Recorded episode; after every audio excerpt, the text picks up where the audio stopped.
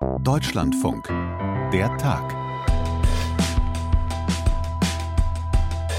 Ein großer Empfang, ein riesiger Empfang kann man sagen, für den Papst, Papst Franziskus in der Demokratischen Republik Kongo. Ich bin hier, weil ich praktizierender Katholik bin, wie viele bei uns. Der Papst gibt uns Kraft, dass wir das Leiden und den Krieg bei uns überwinden. Es ist gut, durch ihn die Unterstützung der Kirche weltweit zu spüren. Da ist Franziskus gerade unterwegs, nicht nur im Kongo, er wird auch noch den Südsudan bereisen. Und die Menschen, die stehen Schlange, wirklich Schlange, um dabei zu sein. Das ist aus unserer sehr deutschen und eurozentrierten Sicht kaum vorstellbar, dass das Oberhaupt der katholischen Kirche so begeistert empfangen und bejubelt wird. Nur die Lage in diesen beiden Ländern ist eben grundlegend anders als bei uns. Kongo und Südsudan gehören zu den ärmsten Ländern der Welt und in beiden gibt es immer wieder Konflikte. Sie sind geprägt von jahrzehntelangen Bürgerkriegen. Der Glaube und die Kirche nehmen vor diesem Hintergrund einen ganz anderen Stellenwert ein. Welcher das ist und warum diese Reise so wichtig ist für den Papst und für die Menschen, das ist eins unserer Themen heute. Außerdem gucken wir in Richtung EU-Gipfel. Der findet morgen und zum Teil auch schon heute statt. Viele ranghohe EU-Politikerinnen und Politiker sind in Kiew. Was da auf der Agenda steht, das besprechen wir direkt zu Beginn. Dann geht's jetzt los. Mein Name ist Sonja Meschkat. Hallo.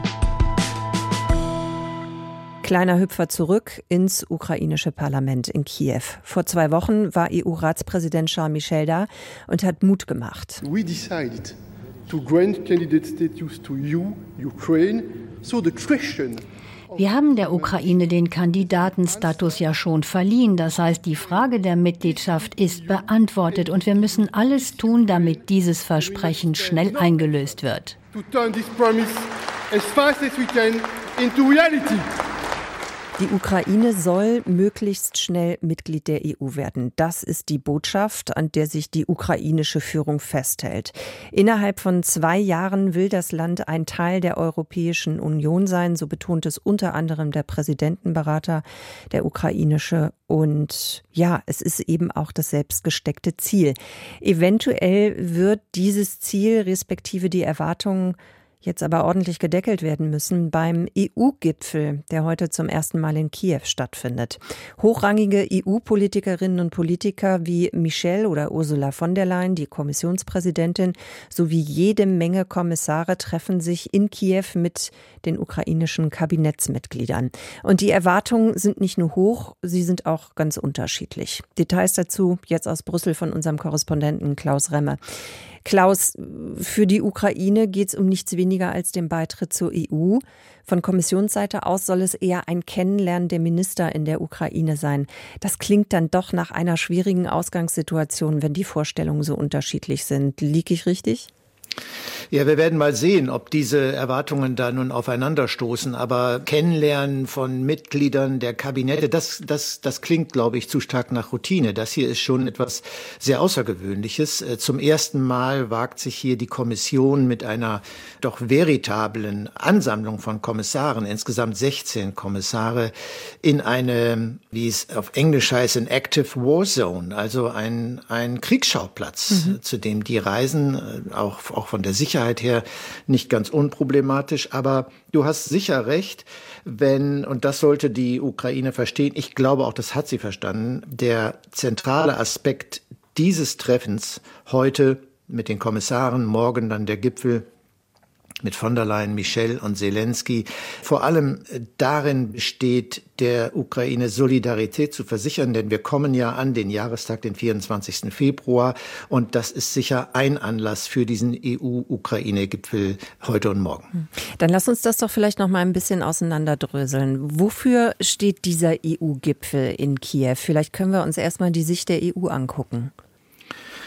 Nun, aus Sicht der EU gilt es, wie gesagt, zu unterstreichen, wie sehr man diese Ukraine unterstützt, und zwar auf ganz, ganz vielen Ebenen. Die Agenda ist ja breit gestreut. Wenn ich sage, dass 16 Kommissare dahin fahren, dann haben die natürlich jeweils alle ihren Fachbereich. Die haben ihr äh, Gegenüber, die haben ihre eigene Agenda. Und insofern wird es über, um zahlreiche Details gehen, mehr als um ganz konkrete Ankündigungen, die nun außergewöhnlich wären. Ja, es gibt konkrete äh, Erklärungen auch jetzt schon. Also wir wissen, etwa, dass die Zahl der ausgebildeten Ukraine-Soldaten aufgestockt werden soll. Da hat man in EU-Ländern 15.000 ausgebildet. Eine Mission, die hat im November begonnen, Sonja. Und äh, man ist damit, äh, man macht damit große Fortschritte und sagt, naja, im Laufe des Jahres wollen wir weitere 15.000 ausbilden.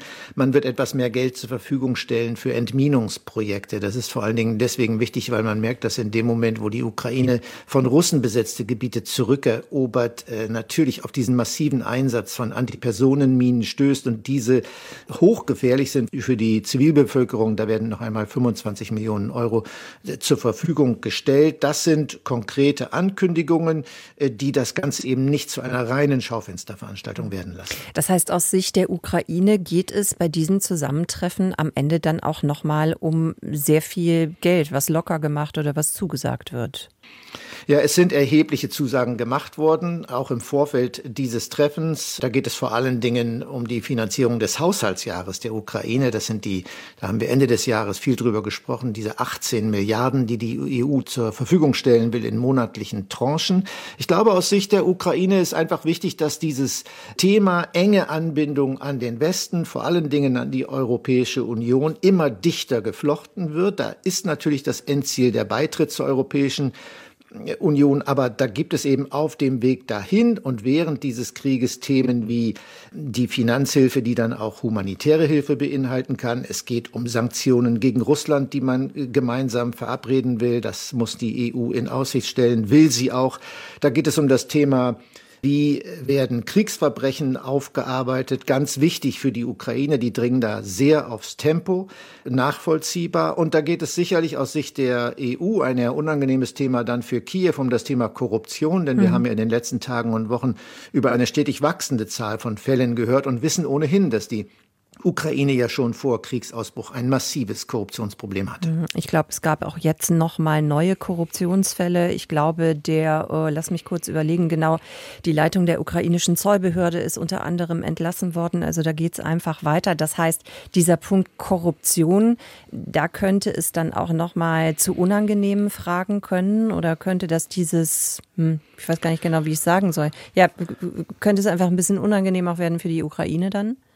Ja, absolut. Ich glaube, Zelensky ist sehr bewusst, dass natürlich der Westen diese Hilfe, die in Dutzende von Milliarden geht, über viele Jahre, auch wenn es nachher um das Thema Wiederaufbau geht, wenn diese Summen dann noch einmal größer werden und auf einer fast äh, aus, also wirklich einer endlosen äh, Zeitlinie festge festgeklopft werden müssen, dass dann den Geberländern klar sein muss, dass dieses Geld äh, nicht wie so häufig in dunklen Kanälen versickert. Wenn das geschieht, das ist Zelensky völlig klar, dann wird die Unterstützung äh, des Westens nicht ausreichen, um dieses Land wieder aufzubauen. Und dann wäre viele viele Mühe, die im Moment äh, mit Leib und Leben bezahlt wird, eigentlich äh, vergeblich. Du hast gerade noch mal gesagt, Klaus, dass dieser Punkt Aufarbeitung, Kriegsverbrechen, dass das ja auch einer ist, der auf der Agenda steht und der für die Ukraine relativ zentral ist. Wie kann denn da dann eigentlich die EU unterstützen? Gibt es da schon konkrete Maßnahmen oder Pläne, wie das passieren soll? Ja, darüber wird sehr viel nachgedacht. Da geht es darum, Strukturen zu entwickeln. Das ist etwa auch der Stand, wenn es um den Wiederaufbau der Ukraine geht. Da will man Strukturen entwickeln. Grundlagen müssen gelegt werden. Und was die Aufarbeitung und die Rechtsprechung über Kriegsverbrechen angeht, da, da kommt man einfach in veritable Probleme, weil die zuständigen internationalen Gerichte äh, gewisse Aspekte dieses Krieges, insbesondere den äh, Tatbestand des Aggressionskriegs, des Angriffskriegs, nicht verhandeln können. Dafür ist der Internationale Strafgerichtshof nicht ausgelegt, schlicht und einfach, weil Russland äh, nicht Teil des sogenannten römischen Statuts ist. Das heißt, äh, da gibt es eine Lücke im, im internationalen Gerichtssystem, die äh, will man schließen. Da sind sich Kiew, da ist sich der Westen mit Kiew einig und da muss eine Art Sondertribunal entwickelt werden. Da ist die akademische Diskussion noch im Gange, aber sicherlich auch die politische. Die Ukrainer drängen da aufs Tempo und die schnellste Möglichkeit, das zu tun, so sieht es zumindest die Bundesaußenministerin, ist, dass man sich auf nationale Rechtsprechung verlässt, in diesem Fall auf die ukrainische, die eine Verhandlung dieser Straftat ermöglichen würde und dann diese Rechtsprechung und die Richterbank erweitert um internationale Richter. Beweismittel und Ankläger, das alles, das ist bereits am Entstehen in Den Haag. Die werden zuarbeiten. Also möglicherweise eine Frage von Monaten, bis wir hier harte Fakten haben. Ich will dazu sagen, wer damit rechnet, dass ein Wladimir Putin in Kürze auf irgendeiner Anklagebank sitzt, der wird sich täuschen, denn alle wissen, die sogenannte Troika, also Staatschef, Regierungschef, Außenminister genießen absolute Immunität. Äh, sie können nicht angeklagt werden, solange sie noch im Amt sind. Jetzt geht es ja vielleicht auch bei diesem Treffen, frage ich mich zumindest, um ganz praktische Sachen, praktische Sachen, die man eventuell auch kurzfristig umsetzen könnte. Also diese Aufarbeitung der Kriegsverbrechen, das wird ja garantiert länger äh, dauern. Aber was ist denn zum Beispiel mit Dingen wie Wasserleitungen, die nicht funktionieren, Heizungen, die nicht funktionieren, ähm, Schulen, für die es im Moment keine Lehrer gibt oder die einfach gar nicht besucht werden können? Wird das auch ein Thema sein bei diesem Gipfel, wie man da kurzfristig und schnell helfen kann? Ich glaube, das alles fällt in diesen Bereich, den ich anfangs erwähnte, wo unterschiedliche Ministerien äh, zusammenkommen. Mhm. Ich sage jetzt Ministerien, in diesem Falle sind es eben dann äh, äh, Kommissare, EU-Kommissare, die ja. mit ihren jeweiligen äh, Gegenüber verhandeln. Die Programme, die gibt es ja. Die Zahlungen äh, sind auf dem Weg, die Zusagen sind da. Das mag möglicherweise im Moment nicht reichen, etwa um die massiven Schäden an der äh, Infrastruktur der Ukraine durch die gezielten Angriffe auf Kraftwerke etc. Äh, auszugleichen. Ich glaube, da ist man äh, sehr bemüht und wir haben ja auch gerade im Dezember, auch im Januar, wenn ich mich also zurückerinnere an die kalte Jahreszeit, immer wieder Hilferufe der Ukraine gehört. Es wurden Generatoren gesammelt, dergleichen mehr. Das ist äh, im Entstehen sicherlich nicht in einem Umfang, den sich die Ukraine wünscht. Dafür sind die Schäden einfach zu groß. Klaus, ich will trotzdem nochmal zurückkommen auf den Anfang unseres Gesprächs, weil ich glaube, dass das nach wie vor ein wichtiger Punkt ist. Also diese Geschichte EU-Beitritt Ukraine. Ich habe mich auf der Vorbereitung, auf die Vorbereitung von diesem Gespräch gefragt, also diese Erwartungen, die das Land hat, die müssen ja von irgendwoher kommen.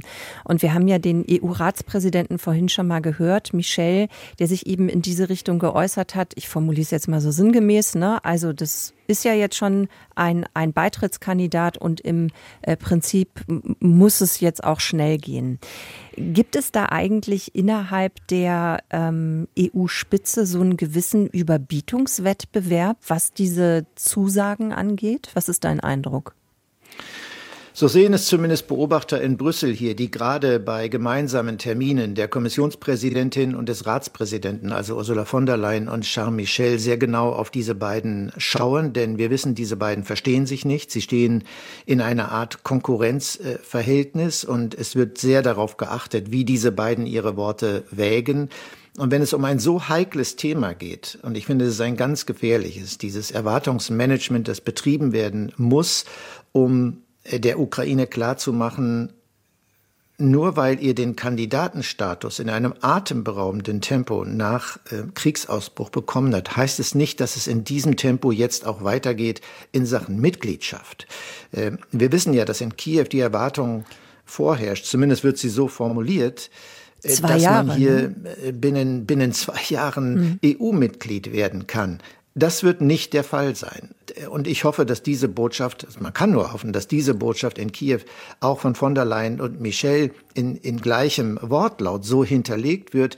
Äh, eigentlich müssten es die Ukrainer auch wissen mit Blick auf andere Staaten, die sehr viel länger schon warten, die äh, EU hatte sich hier einfach auch zu Schulden kommen lassen, dass man mit vielen anderen Staaten, die äh, der EU beitritt, äh, beitreten wollen, einen Prozess begonnen hat, der sich äh, wie eine Schnecke hinzog über Jahre und Jahre und viele Enttäuschungen da sind in anderen Staaten. Das sieht die Ukraine. Sie hofft dennoch auf diese Beschleunigungsspur. Ich sehe sie nicht. Hm. Na gut, dass man darauf hofft, das äh, kann man vielleicht aus Sicht der Ukraine sogar verstehen. So Ja, katastrophal, wie die Lage eben gerade im Land ist. Lass uns vielleicht noch mal gucken auf äh, auch einen Sicherheitsaspekt. Also du hast das ja gerade schon gesagt, ne? diese ganzen ranghohen EU-Politiker, die Kommissare, die sind ja jetzt alle zur selben Zeit in Kiew, also einfach auch in einem Kriegsgebiet. Ähm, wie stellt man denn eigentlich sicher, dass die EU weiter handlungsfähig ist? Sollte zum Beispiel Ursula von der Leyen oder Jean Michel ähm, etwas zustoßen? Gibt es da eigentlich Pläne? Naja, der Sicherheitsaspekt äh, dieser Termine heute und morgen ist sicher, sicher nicht unbedeutend. Das ist eine Reise, die sich zumindest von Brüssel aus gesehen zunächst einmal per Charterflugzeug an die ukrainische äh, Grenze und von da aus dann reisen die Teilnehmer mit dem Zug nach Kiew.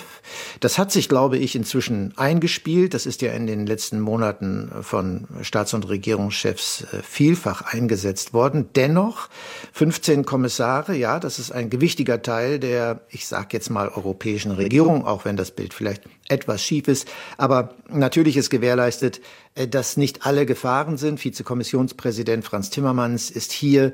Äh, das nur ein Beispiel dafür, dass man sich überlegt hat, natürlich so wie es in anderen Staatsspitzen auch der Fall ist. Ich erinnere äh, an die Amerikaner, die da ein, ein sehr elaboriertes System haben, dass der Vizepräsident und der Präsident dann eben nicht an gleichem gefährlichem Ort sind, mhm. dass da Kontinuität für den Fall einer Katastrophe gewährleistet wäre. Mhm. Du hast jetzt gerade 15 Kommissare gesagt, aber es sind 16, ne? Oder habe ich vorhin falsch gezählt? Es sind 16, okay. Entschuldigung. Ja, ist auch überhaupt 16. nicht schlimm, genau. Ich wollte es nur noch mal wissen, nicht, dass es mhm. dann später heißt, aber das waren doch äh, weniger oder mehr.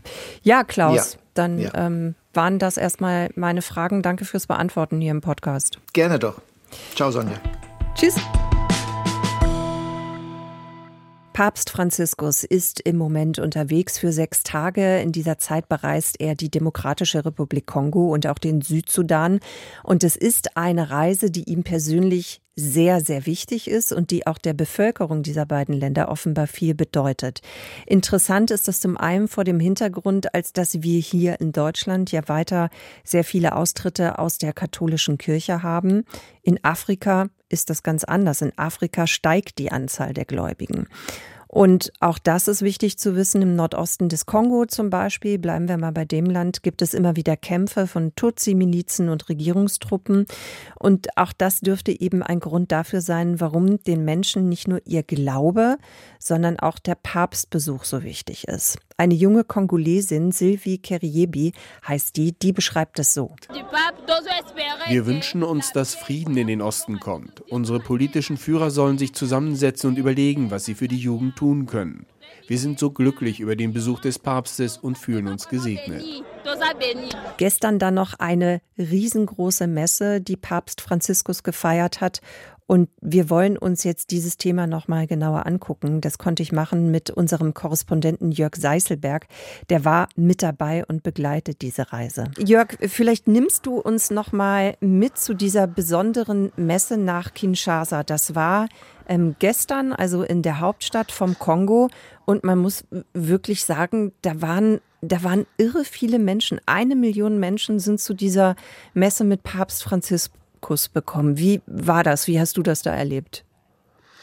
Ja, es war in der Tat beeindruckend und bei uns im journalistischen Trost, der den Papst begleitet, sind auch noch ein paar Kollegen, die ihn deutlich häufiger begleitet haben als ich und die auch gesagt haben, meine Güte, das äh, haben sie noch nicht erlebt und es ist in der Tat eine der größten Messen gewesen, die Papst Franziskus bislang in seinem Pontifikat gefeiert hat. Über eine Million Menschen, du hast es gesagt. Und das war, ja, beeindruckend schon, als wir hingefahren sind. Morgens äh, sehr früh, da waren aber schon wirklich Zehntausende dort zu Fuß unterwegs in langen Karawanen zogen sie aus der Innenstadt dort zum Messegelände beziehungsweise zum Flughafengelände, das für den Zweck umgewandelt wurde zu einem Gelände für eine Messe mit Papst Franziskus. Und ja, die Menschen haben eine ungeheure Begeisterung ausgestrahlt, haben geduldig gewartet und haben dann diese Messe gefeiert mit äh, Papst Franziskus, äh, in der er immer wieder auch ermutigt hat, ermahnt hat zur Versöhnung im Land, zum Frieden im Land. Hm.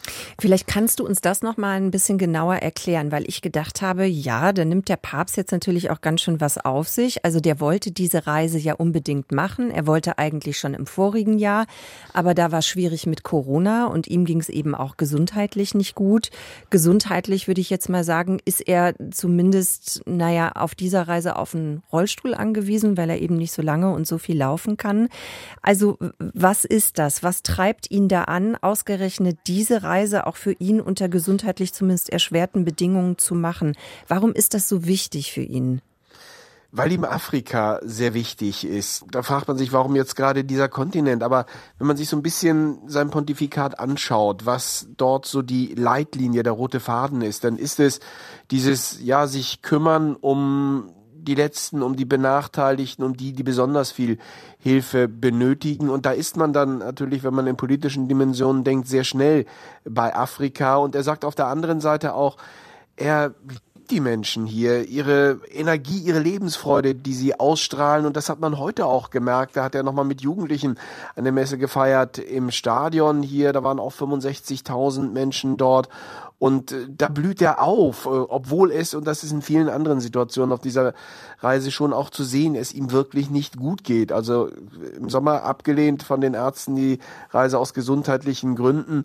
Aber jetzt ist es ja, er ist mit dem Rollstuhl immer unterwegs und wenn er sich dann mal kurz erhebt, um beispielsweise den Präsidenten zu begrüßen, dann merkt man, dass ihm das wirklich wahnsinnig schwer fällt, dass er auch Schmerzen dabei hat. Aber er nimmt das auf sich und mein Eindruck ist, dass die Tatsache, dass er trotz allem diese Reise macht, dass er trotz allem hier in Kinshasa ist und die Messenfeier zu den Menschen kommt, dass das halt noch eine besonders starke Wirkung denn auch, auch hat, aufgrund des gesundheitlichen Zustands, trotz allem hier zu sein, die Botschaften, die er hier platzieren will, für Frieden, das ist ihm besonders wichtig, das liegt ihm, ihm am Herzen, gerade hier in der Demokratischen Republik Kongo, was ja das größte katholische Land ist in Afrika und ein Land, das besonders viele, viele Schwierigkeiten hat, was Krieg, was Bürgerkrieg anbelangt. Deswegen war es ihm ein großes, großes Anliegen, hier zu kommen, trotz aller Schwierigkeiten. Wie wichtig ist denn dann der Besuch für die Bevölkerung? Vielleicht bleiben wir einfach erstmal in der Demokratischen Republik Kongo, weil da eben ja auch diese Reise begonnen hat. Also welchen Stellenwert hat es für die Menschen? Ja, einen großen. Man kann es ablesen an den, an der Zahl der Menschen, die sich gestern beteiligt haben an der Messe, aber es war auch zu, schon zu spüren, als wir ankamen am Flughafen. Da sind wir gefahren von dem etwas außerhalb liegenden Flughafen in Kinshasa in die Innenstadt und auch das wirklich unglaublich. Kilometer um Kilometer um Kilometer standen die Menschen dort links und rechts am Straßenrand, haben gejubelt und haben getanzt. Und äh, man hat ihnen angemerkt, dass äh, ihnen dieser Besuch wirklich sehr, sehr viel bedeutet, dass es eine Stimme ist, auf die sie hören. Es ist äh, ein zutiefst katholisches Land, ein zerrissenes Land und da ist der Papst eine moralische Instanz. Da freut man sich auf diesen Besuch und er auf der anderen Seite kann darauf setzen, dass sein Wort hier wirklich gehört hat, dass er hier äh, im Land was bewegen kann.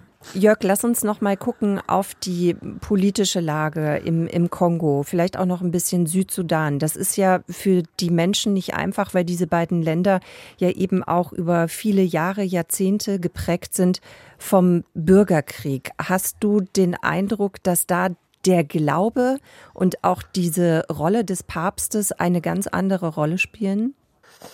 Ja, diesen Eindruck habe ich und besonders intensiv war das zu spüren gestern Abend, als wir in der Nunziatur waren und Opfer der Vertreibung des Bürgerkriegs aus dem Ostkongo hier in Kinshasa ihre Leiden geschildert haben. Das war wirklich unfassbar anrührend und äh, als Europäer, der wir doch manchmal banale politische Debatten führen, äh, denkt man sich, meine Güte, was sprechen wir eigentlich über welche Sachen sind für uns anders, äh, sich, sich aufzuregen und, und zu diskutieren. Da haben die Menschen dort wirklich in, in grausamsten Details geschildert, was sie erleiden in, in diesem Bürgerkrieg an Folter, an, an Verstümmelung, Frauen an Vergewaltigung. Es war wirklich etwas, was sehr, sehr nahe ging. Und da ist der Glaube in so einer Situation etwas, an den sich die Menschen klammern. Und auf der anderen Seite ist es dem Papst wichtig, hier zu sein, um auch den Blick darauf zu lenken, dass es diese Situation ergibt. Die Demokratische Republik Kongo hat fünf Millionen äh, Binnenvertriebene. So viel äh, gibt es äh, nirgendwo anders auf der Welt. Und dieser Krieg tobt seit Jahren mit den erwähnten schlimmen Grausamkeiten. Und es nimmt kaum jemand in der Welt wahr. Und das ist dem Papst wichtig, hier zu sein, um auch zu sagen, schaut her, schaut nach Afrika, schaut hier auch in die Demokratische Republik Kongo, seht, dass hier Hilfe nötig ist, respektiert Afrika und guckt, dass ihr hier irgendwie Unterstützung geben kann und schaut nicht weg, vergesst diese Konflikte nicht. Was ich mich noch frage, Jörg, ist, welche Rolle eigentlich dann die katholische Kirche einnimmt, wenn doch die Lage, die politische, nicht wirklich sicher ist oder auf jeden Fall ähm, instabil. Nimmt die katholische Kirche dann so auch eine Art Gegenpart ein, also zur Politik?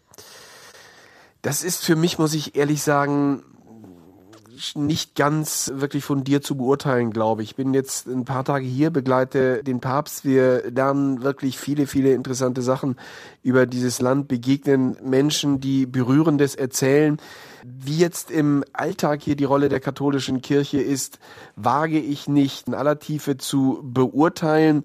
Mein Eindruck ist von den Begegnungen, die wir haben, auch mit Vertretern hier der katholischen Kirche, dass sie sich schon auch orientieren an dem Mut, an dem Mutmacher äh, Papst Franziskus, aber dass es hier doch eine ja, Koexistenz, äh, wie auch immer, gibt zwischen der katholischen Kirche und äh, den Regierenden, den Herrschenden, wenn man so will. Also die Art und Weise, wie Papst Franziskus hier auftritt, das ist schon mein, ist das zumindest mein Eindruck ungewöhnlich, auch heute im Stadion, als er zu den Jugendlichen gesprochen hat, sie aufgerufen hat, sich nicht korrumpieren zu lassen, gegen Korruption zu kämpfen. Da haben dann die Jugendlichen vom Papst animiert, Antikorruptionssprechchöre gerufen, die dann sehr schnell umschlugen, auch in Antikorruptionssprechchöre gegen den amtierenden Präsidenten beispielsweise. Mein Eindruck war, dass das etwas ist, was äh, Papst Franziskus mit seiner moralischen Autorität, auch mit seinem Willen, was zu verändern halt anstößt, aber dass die katholische Kirche hier im Kongo, um es mal sozusagen, nicht so rebellisch ist, wie es sich vielleicht auch Papst Franziskus manchmal wünschen würde.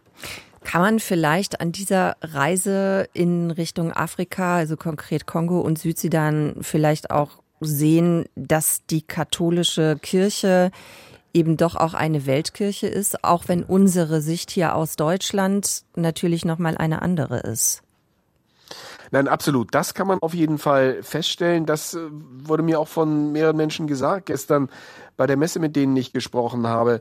Es ist gut, dass der Papst da ist, weil gerade das, was er äh, Franziskus selbst erreichen will, halt den Fokus zu richten auf Afrika, auf die Demokratische Republik Kongo, das sagen die Menschen. Hier, wird natürlich auch durch die katholische Kirche erreicht, weil es halt eine Weltkirche ist, eine Kirche, die eine Bedeutung hat äh, in Europa, die, eine Bedeutung hat in den USA, eine Bedeutung hat in Südamerika, rund um die Welt. Und in dem dann der Führer der katholischen Kirche hier in Afrika ist, hier in der Demokratischen Republik Kongo ist und auf Probleme hinweist, dann ist das natürlich etwas, was dadurch auch in anderen Teilen der Welt wahrgenommen wird. Und die Unterstützung, die hier vom Papst gebracht wird, das ist äh, das, was mir Menschen hier gestern gesagt haben bei der Messe, wird dann auch wahrgenommen wirklich als Unterstützung der Weltkirche.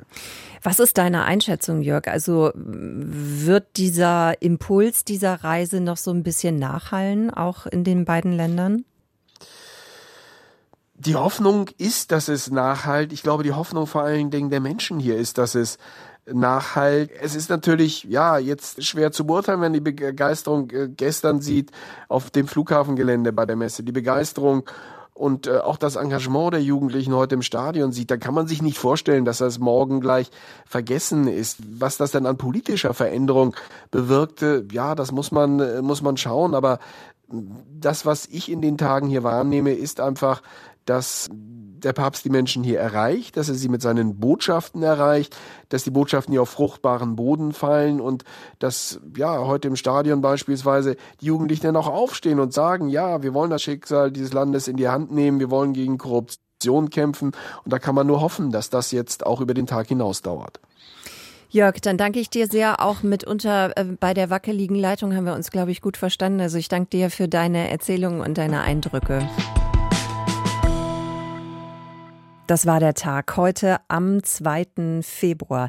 Wir bedanken uns für die Aufmerksamkeit und fürs Zuhören. Morgen geht es natürlich auch noch mal weiter mit der Tag, ne? ganz klar. In der Redaktion heute Moritz Küpper. Ich verabschiede mich bis bald. Jawohl, genau. Ich komme auf jeden Fall wieder und äh, sende viele Grüße. Sonja Meschkat, mein Name. Bis dahin. Tschüss.